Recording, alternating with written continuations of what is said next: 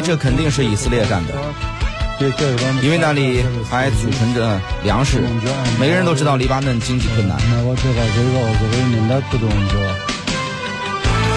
每个人都知道，他们的政府能力有限。每个人也都知道，物资短缺会影响民众的生活。在这样困难的情况下，爆炸又毁掉了粮食储备，这只能是给黎巴嫩政府施压，制造精神上的恐慌。因为以色列做点什么事，立即会编出一个谎言，让大家相信。比如以色列说，黎巴嫩的所有问题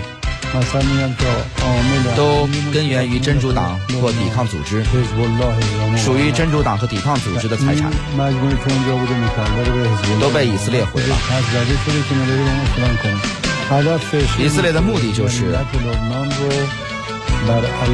唆使黎巴嫩民主党民众反对真主党，最终让真主党缴械投降。伊朗最高领袖哈梅内伊在武装部队军事国防领域的高级顾问、前国防部长德赫甘，在接受媒体专访时表示，贝鲁特发生灾难性的爆炸导致民众抗议，黎巴嫩政府辞职。他怀疑这起爆炸事件不是偶发事件，而是以色列制造的人为事件。